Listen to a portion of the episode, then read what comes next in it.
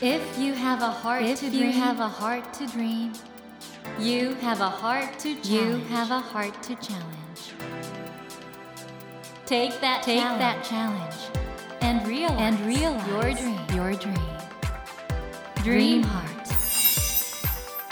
ドリームハート政教新聞がお送りします皆さんこんばんは森健一郎です 東京 FM のスタジオから全国38局ネットでお届けしています。ドリームハート。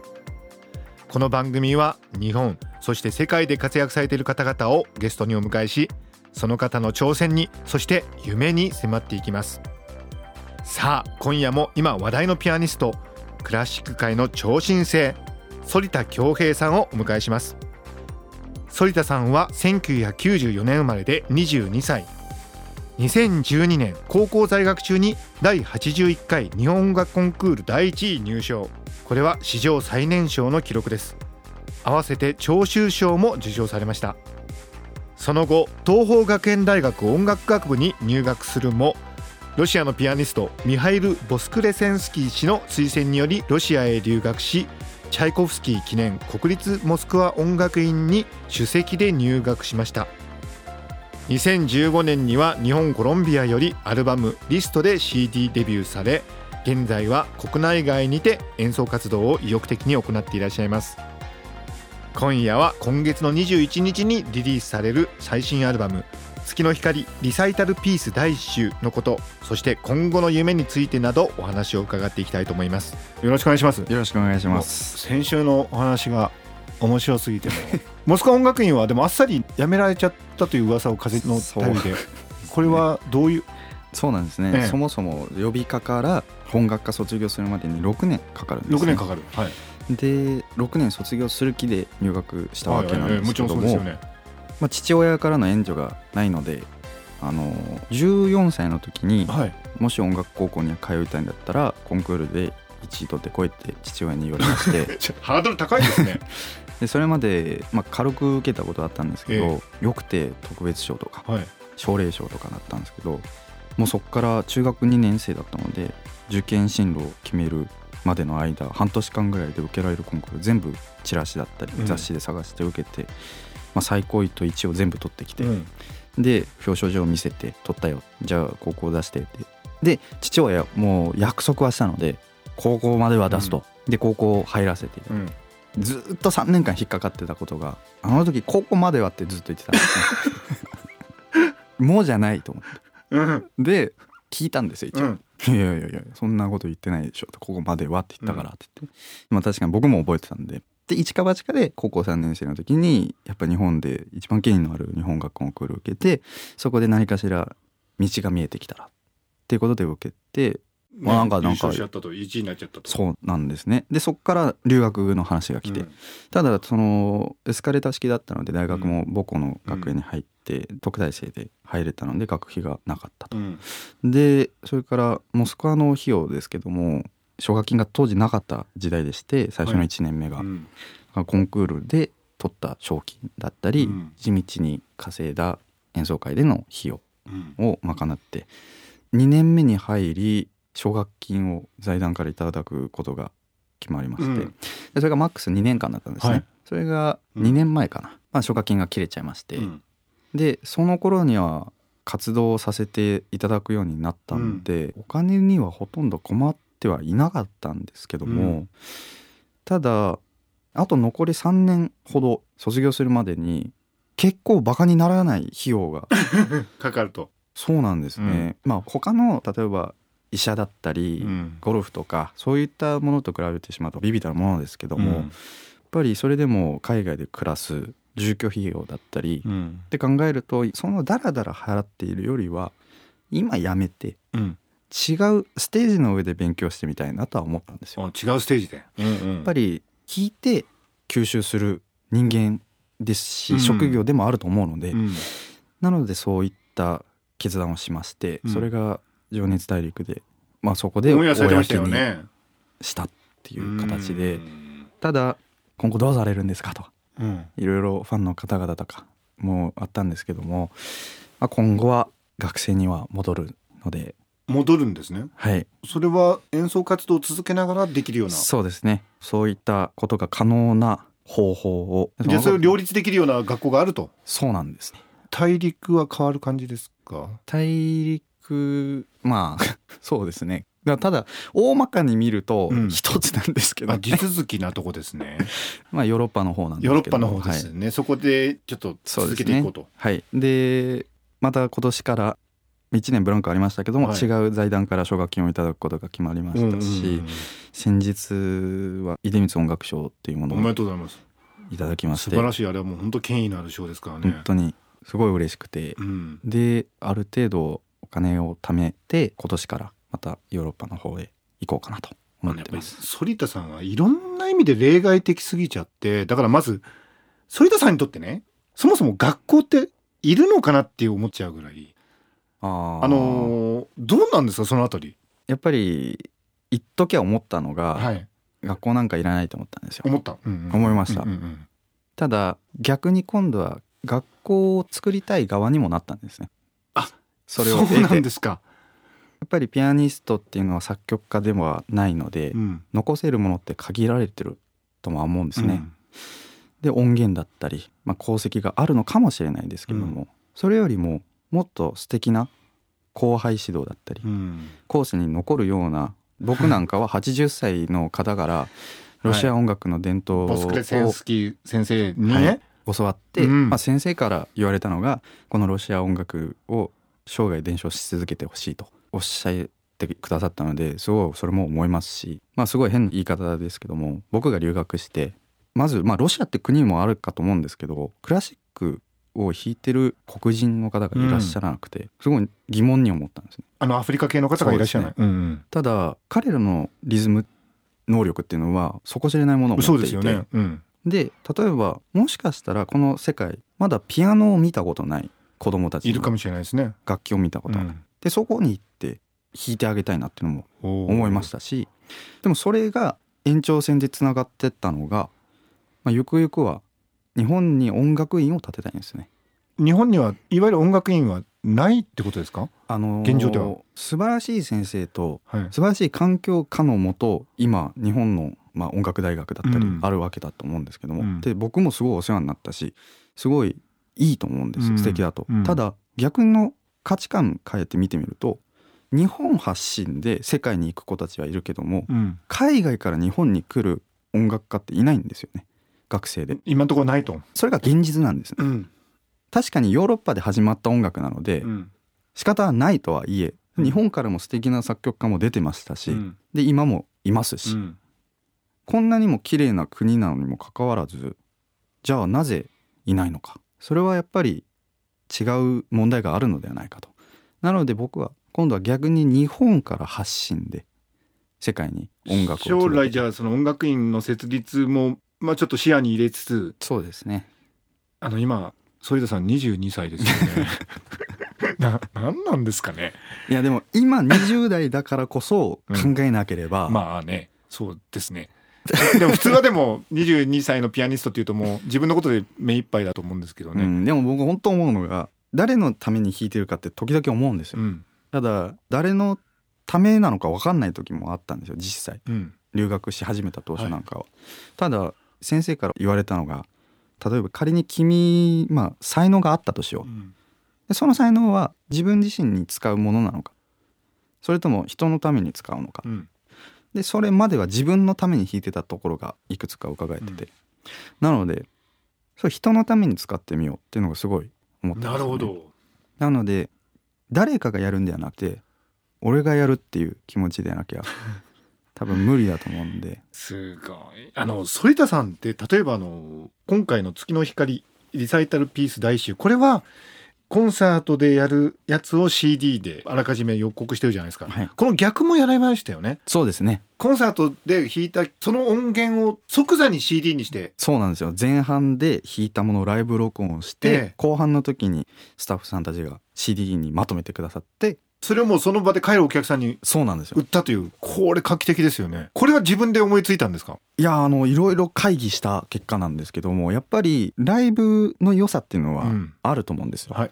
コンサートも一応ライブであってその気持ちは家に持って帰ってもそういう気持ちがあるようにっていう願いから実現します。すごいですよね。だからあのなんかそういう今のね日本に音楽院をっていうこともそうだけどアイデアの出方が本当に自由というか白紙からなんかいきなりすごい球が飛んでくるみたいな。ね。え皆さんあの今回ですね月の光リサイタルピース大集この CD に基づく全国ツアーがですね7月8日土曜日神奈川ミューザ川崎シンフォニーホールを皮切りに9月1日の東京オペラシティコンサートホールここまで全国回られるわけですけどこれ楽しそうですね。今回あのプログラムもちょっと頭ひねって考えまして2つプログラムが A プロ B プロがありまして、えで1つは SNS でソリタに何を弾いてもらいたいかっていうアンケートを取りまして、はい。400件以上は来てですね、ええええ。で全部まとめてえはい、で正の字をどんどん足してってで多かったもの順にっていうのも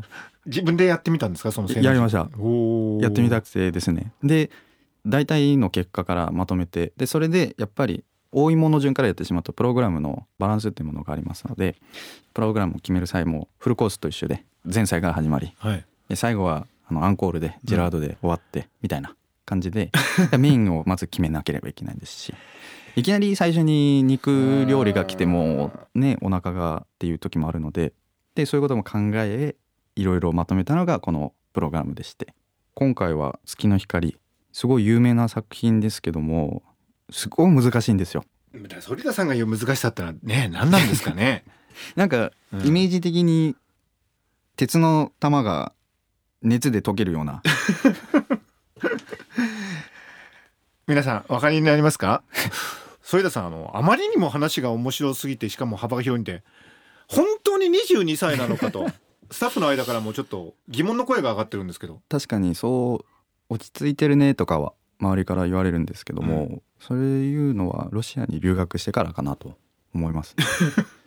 えロシアで鍛えられたもう例えばもう通学路ではい、ピストル向けられたりする先輩とかいましたし、うん、まあ、僕も何回か死にかけたことがあって、ん？モスクワで？はい、1回目はまあ車にひかれたりとか。え？軽くなんででも。でうん。2回目が寮の中でですね、はい刃渡り40センチぐらいの湾曲したナイフ、うん。あれを首元につけつけられましてですね。寮の中で？タクシーの運転手さんだったんですけど 彼ら結構あの純粋なので。何言ってるかよくわかんない。ねうタクシーの運転手さんが？酔ってたんですよ。酔ってた？酔ってて入ってきちゃってるような「なんか君お金持ってる?」って言われてたまたまなんですけど、はい。かわいそうな先輩がいて、でうん。東京からその日着いて僕の部屋に荷物を置きに来た先輩がいたんですよ、うん。でモスクワ初めて。うん。飯食いに行こうっていう時に寮の中でその時期にあったのでもう帰るってすぐ言ってましたけどね。首に ナイフ突きつけられ。え反田さんはもう慣れてたんですか？僕はもう大丈夫ですね。ちょっとしたことだ動じないんで。ちょっとしたことじゃないじゃないですかそれ。ああなんかでも純粋なので彼らもあお金ないんだって言ったらもうスッて帰ってったんで次の子なんか刀向けてましたけど。えなんでそんな刀持ってるんですかそもそもタクシーの運転手さんが、護身術とかのためだと思うんですけどね。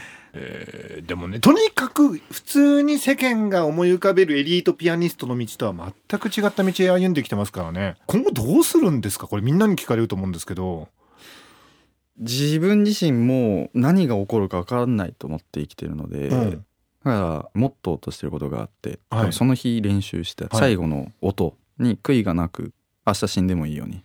そうやって練習こいいなあ。した方がいいなと思って。あのいわゆるなんか名前が通った国際コンクールとかに出る予定とかあるんですか？あもうそれはもうあのその将来30年後まで今プランがあってですね。そうなんですか？でそのうちの段階としては、もしかしたらチャンスがあれば。出るのにやぶさかではない。そうですね。ただ受けるにしろまあいずれ自分に新しい壁が来るだろうなとはすごい思うのでうん。覚悟して受けなければいけないとは思いますけど準備期間が見えて見据えて挑戦しようかなまだ22歳ですからねまだね。僕の心の中今日お話かかっててなんか普通にショパンとかチャイコフスキーとかああいうのに出て優勝とかそういうルートもいいんだけどなんかまだ全然違った何か見せていただけるんじゃないかなっていうね。そういう期待もあるんですよ一方では。いやもう人生一回きりなんで楽しんでいきたいですね。ちなみにその髪型はどういうなんか主張が？あこれはあの、はい。まず単純にええ。モスクワに行ってから挑発になったんですけども、演奏する際に、うん。僕らが例えばロシア人ベラルーシ人ウクライナ人の差見分けられるかって言ったら難しいじゃないですか、うんそれと一緒で彼らも中国韓国とか日本人っていうのはもうほとんど顔同じに見えると、うんなのでやっぱステージに出た時から何かしら印象できるような髪型、まあ、容姿うん。でなければなって思ったのが最初でして。一応日本なんではい。侍みたいあ侍なんだそれ、な、はい、そんな感じです。はあ。でもだって効果はあったんですよ。何回かあのあの侍っぽい名前わかんないけどみたいな 言われて。侍ピアニストなんだ。一応肩書きっていうんかね。の感じです。本当にだからキャリアの積み上げ方っていう意味においては逆にこれだけやって芯がぶれないっていうのは本当すごいですね。いや本当自分見失ったら終わりだと思ってるんでうん。そこだけはしっかりしようかなとは思ってます。なるほどね。これ皆さんねお話圧倒的にうまいんですけどでも反田さんの本当にすごいのは演奏なんでねぜひちょっと 今回コンサートツアー始まりますんでね。ちょっとまもう一回確認なんですけど「月の光リサイタルピース大集」という CD に基づいてこれはもう6月21日にはい。発売されるんですけど、その曲に基づいて、えー7月8日神奈川を皮切りに静岡愛知新潟富山北海道福岡岩手福島兵庫秋田そして9月1日東京オペラシティコンサートホールまでこれ全国を回るの大変ですね。いやーでもあの今まで基本的に関東メインで演奏させていただいて、でいろんな方々が地方から、えーあいらしてくださってた。うんうん。で逆に今度は僕が行く番だな行きますよと。なので僕は嬉しいですけどねまあねモスクワの生活の様子伺ってるとこれぐらいの全国ツアー大丈夫ですよね。でも本当初めてとなるツアーなので いろいろ体だったりメンタルだったり極めていきたいですけどね。ぜひ皆さん CD をまず買ってくださいね。月の光リサイタルピース第一集 CD は日本コロンビアから6月21日リリースです。ということであの反田さんあのこの番組のねテーマが一応ドリームアートということで夢なんですけれども反田さんの夢って何ですか？たくさんあるんですけども、大元のところを言うとすればピアニストではなく音楽家になりたい。おっていうとこですかね。その違いはどこにあるんでしょなんか勝手な僕の価値観ですけども、うん。ピアニストでなんかピアノだけ弾いてるみたいな。ううん。そうではなくて例えば室内楽だったりうん多分僕はモスクワで時間があったのでバイオリン買ってバイオリンちょっと練習しましたけど。ちょっと練習したんですか？ちょっとだけど本当にかじってるだけですけども、いろんな楽器に触れてうん。教育者っていう方法もあるかもしれないですし、指揮者っていう手もあるかもしれないですし、ん。指揮者？そもそもピアノ始めたきっかけっていうのもあのオーケストラから入ったので。ピアニストから指揮者になる方って確かにいらっしゃいますもんね。そうですね。やっぱりエモーションがすごくてし、うん。指示される方もいらっしゃれば、はいはい。振り方がうまいとかいろいろあると思うんですけども、はい。やっぱり僕は11歳ぐらいからずっと指揮の勉強は欠かさずやってるので、えそうなんですか？はい、あじゃあ本当に我々ついね肩書きピアニストって言っちゃいますけどご本人の意識としては別にピアニストにでも難しい言い方なんですけど、その音楽家になるために今現在ピアノを勉強してるっていなるほど非常にわかります。じゃあこれから音楽家って言った方がいいのかな？う わかんないですがまだでも ピアニストでいこうかなって思います。はあ。ということでひょっとしたらこの番組のこの録音が非常に貴重な将来歴史的な資料になるかもしれませんけども。あの本当に面白かったです。あのぜひ皆さんねこの反田さんの CD そしてコンサートツアー行ってください。反田恭平ピアノリサイタル2017全国縦断ツアー。この詳しい日程については反田恭平さんの公式サイトでご確認ください。またあのドリームハートのホームページにもリンクを貼っておりますのでチェックしてみてください。ということで大変残念なんですけどもお別れの時間となってしまいました。森健一郎が東京 FM のスタジオから全国38局ネットでお届けしています。ドリームハート。今夜もピアニスト反田恭平さんをお迎えしました。反田さん本当に面白かったです。ありがとうございました。ありがとうございました。